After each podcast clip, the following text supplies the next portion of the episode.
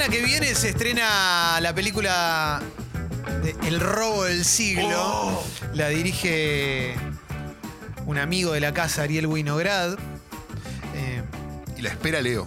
la espera Mucho, Leo para aprender un poco, pero más allá de todo eso, más allá de todo eso, hay un detalle con respecto a Wino, que a quien saludo y le digo gracias por venir, Wino. Por favor, un placerazo, como siempre. Qué, qué lindo tenerte acá.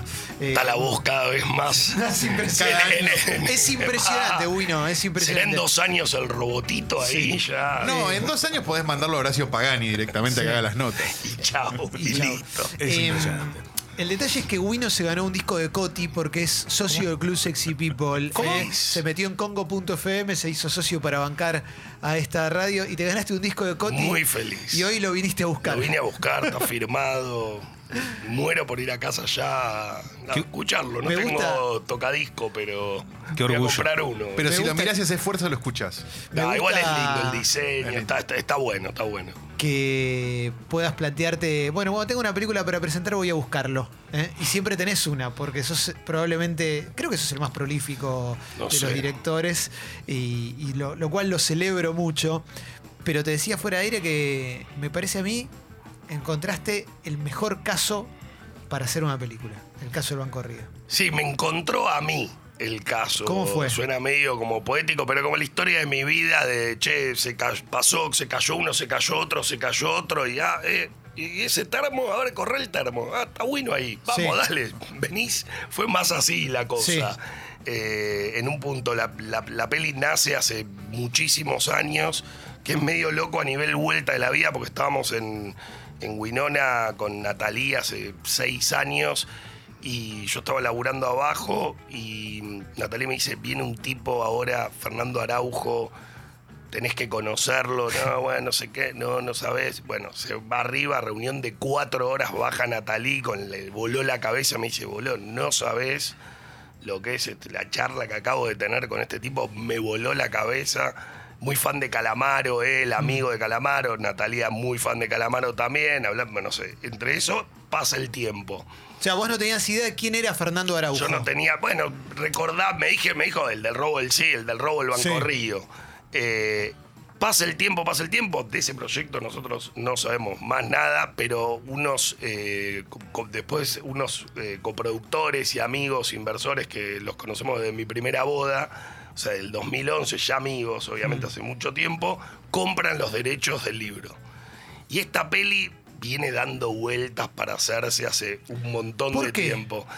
Porque era un, fue un quilombo enorme hacerla. Pero porque es una, pe- es una película grande a nivel eh, recursos y, mm, y para hacerla bien, digamos. Para, para Sí. hacerla bien se, se nota y aparte hay como muchos intereses de... de, Che, ¿y, y quién, quién actuaría? ¿Y cómo sería? Digo, es una película complicada. ¿Cómo sería el guion? ¿Cómo encaras la historia de eh, un libro que hay que adaptarlo? No es que es una novela escrita, eh, el libro de Palacio, sino que es a partir de, de entrevista, entrevista, entrevista, es armar un guion. Entonces, era, era como un, o la haces, cómo haces un banco, digo, la haces medio sin condena, cómo, se, cómo hacerle capaz de las Que alcantarillas. bueno, que ese siempre es el riesgo, ¿no? Que, que quede medio falopa, que quede medio con cartón. Exactamente. Entonces, eh, eso significa que necesitas gente, recursos, productores, eh, gente que, que, digamos que quiera hacerla bien.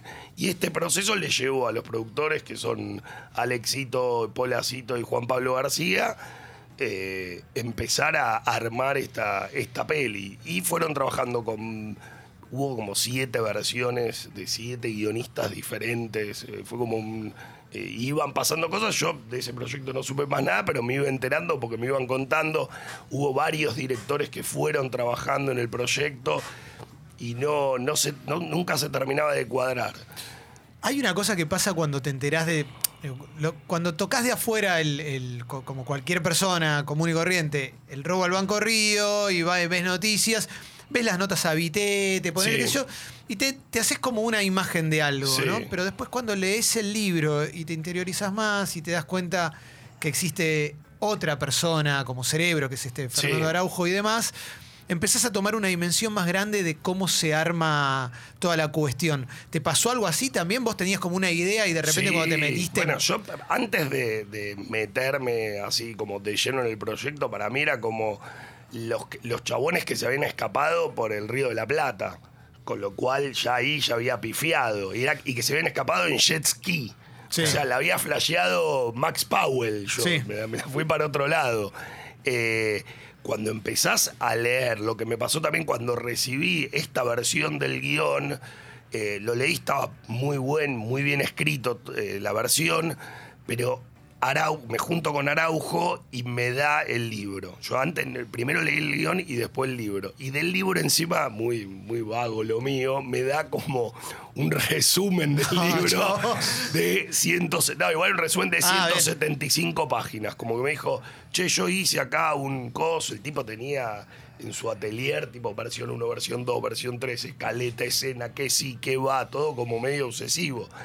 Eh, leo el libro eh, y digo, che, pero pará, el libro, la- esto que leí, está 25 veces, es mucho más divertido, es mucho mejor que, que lo que Claro. estaba. Lo que, pero bueno, habían pasado varias versiones de trabajo y siempre pasa en un proceso de. de- de- de versiones que por ahí queda una cosa colgada hasta que medio alguien lo agarre y empieza a decir, che, bueno, vamos a ordenar la película desde ese lugar y es brillante, digamos. Hay cosas que, que- tiene el libro que, que no se pueden creer, que, que, digo, desde los dibujos, de cómo estaba todo, cómo, cómo, cómo, y cómo se ideó el plan, digamos. Ahora vamos a ingresar en eso. Carlos tenía una pregunta primero. ¿Qué, qué devolución tenían los propios implicados sobre las decisiones que se tomaban en la película? Por ejemplo, ¿se peleaban por quién era Franchella? No, yo quería ser tal. ¿Había esas cosas o no? No, no, no. Había eh, eh, de todos los, los involucrados, los que conocimos, eh, hay varios que hacen cameos, que están ahí como pequeños extras y hacen cositas en la película, y el que estaba involucrado era Araujo, digamos, desde ese El lugar. cerebro. El cerebro. Y eh, no, digo, una vez que, que- que estaba Peretti y todo, estaba, estaba como recopado. Claro, claro, si agarra Peretti, Ah, bueno, sí. Peretti. y Vitete con Franchella también Claro, me pero, parece. pero Vitete era como que nunca hubo contacto. Solo hubo que Franchella tuvo un contacto que lo llamó por teléfono el, el primer día de rodaje. Eh, y después cosas por Twitter o algo así, de mensaje directo, pero nunca era como Vitete en Uruguay, digamos.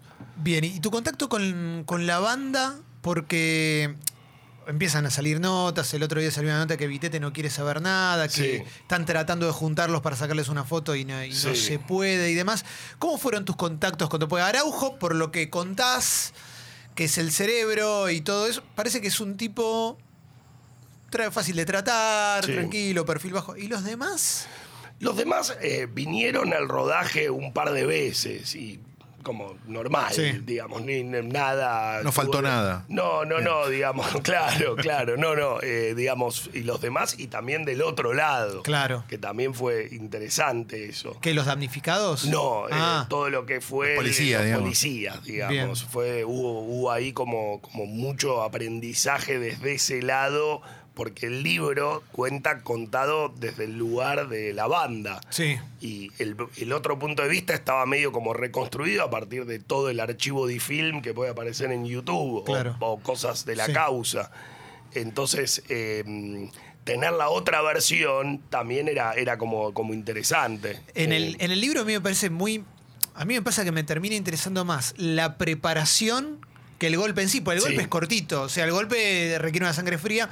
Pero a mí lo que me sorprendía era ver todo el proceso de, de preparación de Araujo, que dura como un año y pico, dos años, sí. De, de cómo va construyendo y, e ideando y estudiando. ¿Cómo hace para llevarlo eso a una película? Porque te ocuparía dos horas. Bueno, el, el- el- bueno, dura casi una hora cincuenta y tres. no, está Eh, bien, pero dos horas solo sí, de eso. te Sí, sí, sí. No, bueno, lo que hicimos nosotros como a nivel estructuralmente y también cómo haces para hacer una película que, que- que sea entretenida Hmm. cuando sabes casi todo Sí. de la película, que la gente sabe, sabe bastante del tema.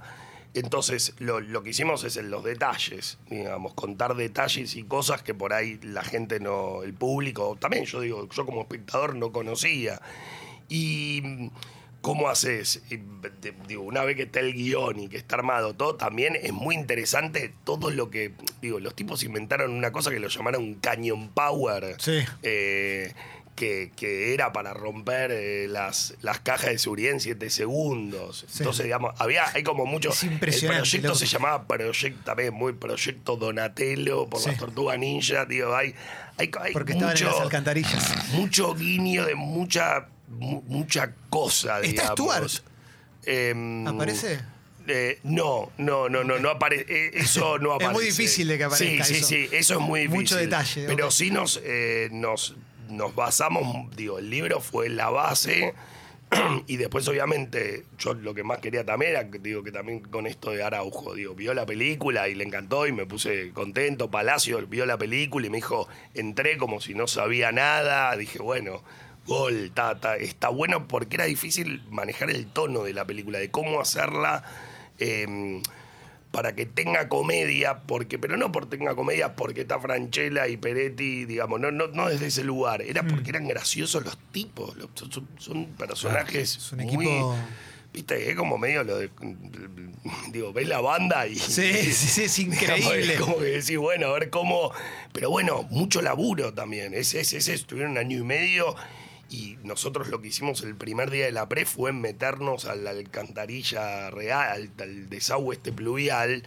Y cuando te metes ahí y vas, es un flash, digamos. Decís, che, boludo, qué delirio lo que hicieron. Tenés que hacer 10 eh, 17 cuadras caminando, cargando durante un año, entrando de noche al amanecer eh, y saliendo al amanecer y sacando tierra para cavar un túnel.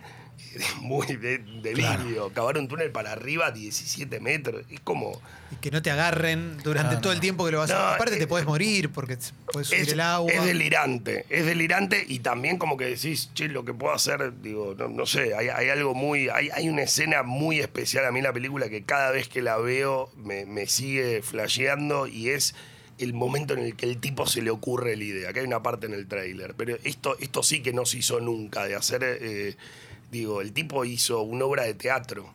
Mandó a estudiar a Vitete teatro para que estudie, y es real, esto es increíble. Fue Vitete a estudiar teatro, leyeron un libro de manual de protocolo de rehenes y hicieron, montaron una obra y era como el banco, era el, el telón, el tipo abría y cerraba el telón y abajo en bastidores estaban llevándose todo. Digo, no, no es que hay que hacer, estoy haciendo apología, No, pero no, digo, no, no, no, no. claro. sí. como, como, como, eh, eh, es, es brillante lo que hicieron. Sí, la verdad es lo que se nota es porque además, eh, bueno, sin armas ni rencores, ¿no? Además sin armas y, y hay una cosa que es muy particular también, que esto que decís vos de cuando se le ocurre, eh, que lo que se le ocurre es justamente unir dos tipos de robo que nunca estaban unidos, ¿no? Exactamente, Que- exactamente. Y eso es la pre- eso no lo es muy argentino, boludo. Eso no lo hizo nadie.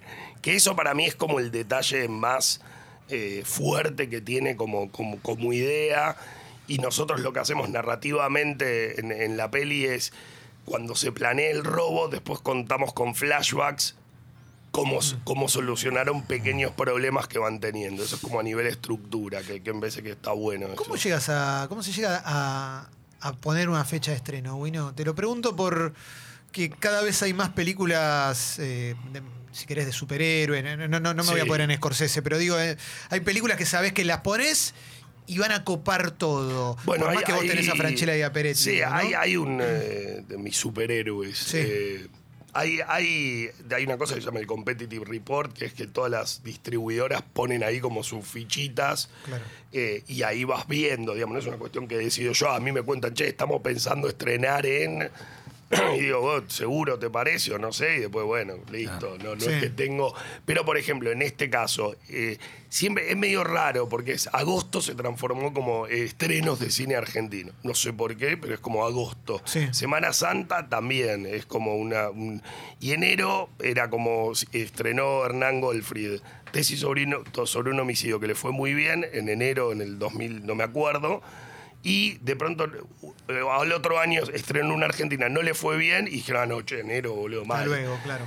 La- yo, mi sensación es que también hay algo con las películas, eh, que hay películas que la gente le interesa mucho ver, que se genera expectativa y no importa tanto la fecha, digamos. Y cuando hay una película que a la gente le interesa, eh, va, después tenés que competir contra eso y es todos los fines de semana un superhéroe nuevo. Sí. Pero bueno, digo, a mí yo siempre pienso lo mismo. Digo, nosotros con mamá se fue de viaje, que fue en vacaciones de invierno, era, uy, boludo, pero vas a ir en vacaciones de invierno, te, va- te van a masacrar.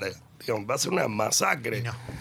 Y terminamos volando a todos los muñecos, ¿viste? Pasaba Cars, Transformers, pasaron todos. Pasó Spider-Man y, digamos, también hay algo ahí que no, no, no, no se sabe. Sí, digo, en este tipo de películas, no es lo mismo que cuando es un bajón, cuando es 17 estre- siete estrenos de películas argentinas todas juntas, al gomón y, y a tres salas, ahí sabes que van al muere y es, es una mierda que pase eso, pero ahí ya hay algo que no está tan bien planeado. Eh, es Ariel Winograd, eh, director de El robo del siglo y uno de los directores, me parece que sos el director más prolífico de nuestro país. Siempre tiene películas que siempre son éxitos. Él es socio del club Sexy Increíble People, eso, eh, increíble. Hay que Congo.fm. aumentar la cuota, Él ya ganó. chicos. Claro, claro. Yo si, ya gané. claro, si querés Formar parte del. Club Sexy People como Wino, eh, un argentino que triunfa en Argentina y el exterior, ahora lo vamos a, a charlar de eso también, te puedes meter en congo.fm y hacerte socia o socio. Y decía lo de argentino que triunfa en el exterior, porque de repente pusiste un pie en México y también te fue muy bien. Sí, Eh, sí. y ahí se abre una puerta nueva, ¿no? ¿También? Sí, sí, también pasó lo de apareció una piedra que es eh, estábamos eh, me llamaron y me dijeron, "Che, ¿podés venir a filmar en dos meses una película?" Y digo, "Pero pará, no, bueno, no sé qué, pero ¿por qué?" Me imagino que se haber caído dos directores, eh, pero bueno, justo a la, eh, la actriz yo no la conocía, pero es una actriz muy famosa en México que se llama Martita Gareda que iba a comprar los derechos de permitidos en un momento y había visto, sí, había visto casi todas mis pelis y, y me ofreció ir a dirigir la película. Y le dije, mira, yo voy, pero no es que voy a poner la cámara, sino que voy a, a, comprometerme y a Sí, a laburar, dirigir. a, a dirigir en todo sentido, pero iba a charlar con el guion porque, porque Martita era actriz, productora y guionista. digamos, era como todo Martita. Complicado, eh, Martita. Y protagonista del chiste Ruggeri, ¿no? Exactamente. Claro, Por eso Sí. pudo construir esa casita, eh, ¿no? Martita, claro, por eso compró los derechos. Exacto. Sí, porque Recordemos. Martita. Bueno, no importa. Entonces, Podríamos ponerlo, si él no lo No conoce, importa, podríamos no importa. ponerlo. No, no, no va al aire. no va. Dale, sigamos. No va al aire. Bueno.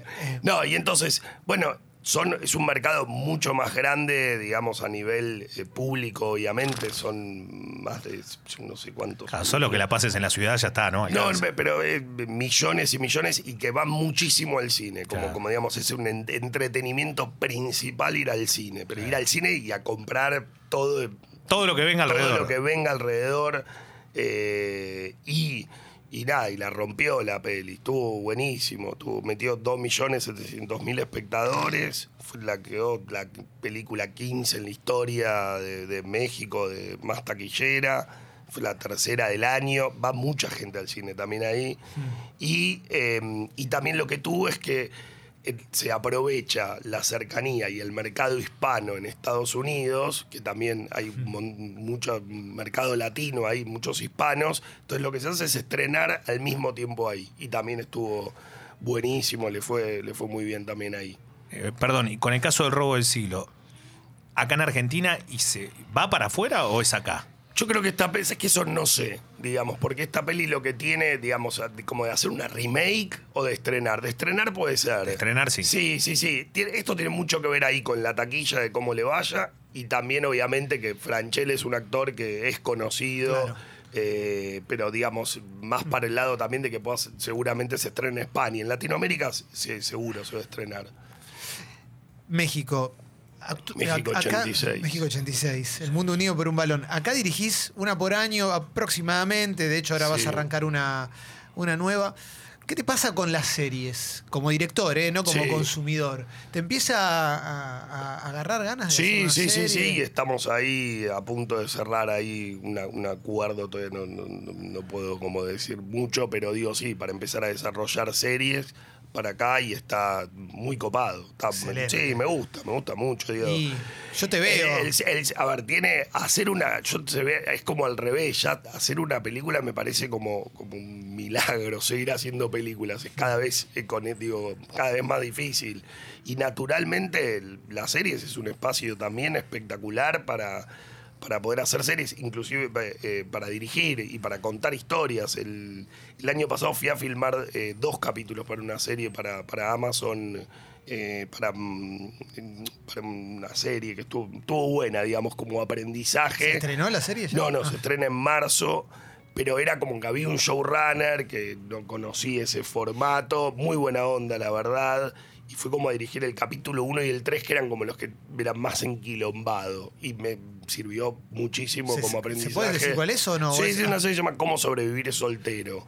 Bien. Pero lo que más aprendí es que quiero hacer una serie y dirigir todos los capítulos y ser yo el showrunner. Digo, de- no sé, eso digo, quiero hacerlo todo. Como, como es raro ir dirigir un capítulo y después te vas y de pronto después decís, che, pero pará, como que la dejas ahí. Sí, sí, y sí. es, es- bueno, hay miles de series espectaculares. Me gusta mucho el formato de 30 minutos a mí. Sí, sí, 20 sí. también, 25 también. ¿Y te interesa comedia Sí, o sí, sí, comedia? sí, sí, sí, sí, sí. Comedia, sí, sí, sí, siempre comedia. ¿Y qué estás siempre. viendo? Ahora estoy viendo Mad Men muy atrás, muy atrás. Bien. Lo que, lo que sabemos hacemos eso. Yo empecé, a- en su momento empecé a ver Mad Men, me pareció un embole tremendo. Y de pronto empecé anteayer y voy por el capítulo 7 de la temporada 1 y flasheando todos los planos contrapicados, diciendo esto es espectacular. Eh, pero ahora estoy viendo eso, bueno, terminé de ver Silicon Valley, que sigo pensando que es una... Yo la abandoné cuando se fue. Sí, pero... eh, pero ¿Cómo se llama el personaje? eh, no me puedo acordar. Me acuerdo del actor que se llama TJ Miller, pero. Está re loco. que es un personaje increíble, sí, sí. Eh, está buenísima la serie. A mí me, ah, esa me- serie es todo. Es, es muy bueno esa serie. Esa, Yo ese Mike Judge es así Sí. como el tipo este hizo Beavis and Butthead, Claro, también. eh, Y, Office Space. sí, gran película. peliculón. DVD más vendido eh, de comedia de la historia o ¿En algo así. serio? Tiene- tiene Enredos de como- oficina se llama. Sí, una película sí, con Jennifer Aniston. Y hay un personaje que se llama Michael Bolton. Me acuerdo de eso. Impresionante. Tiene una secuencia de que rompen una fotocopiadora Sí. con, con una canción así, hip hop, muy espectacular.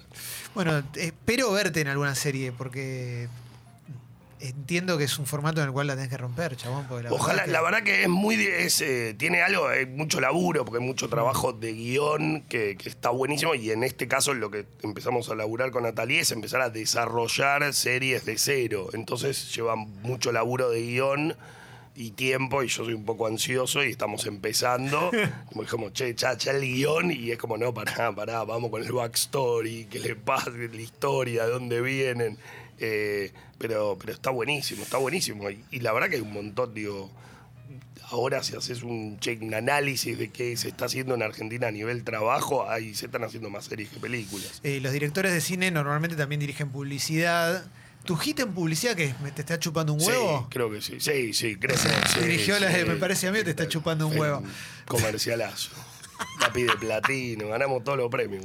Nah, es- No ganamos en Cannes porque no entendieron No, el concepto. el concepto. No tradujo bien. No, verdad, de no, mierda. no, no, lo- no, no ente- no lo entendieron. pero, de ¿Te todo parece a mí te está chupando un huevo? espectacular. Maravilloso. Sí, sí. Maravilloso.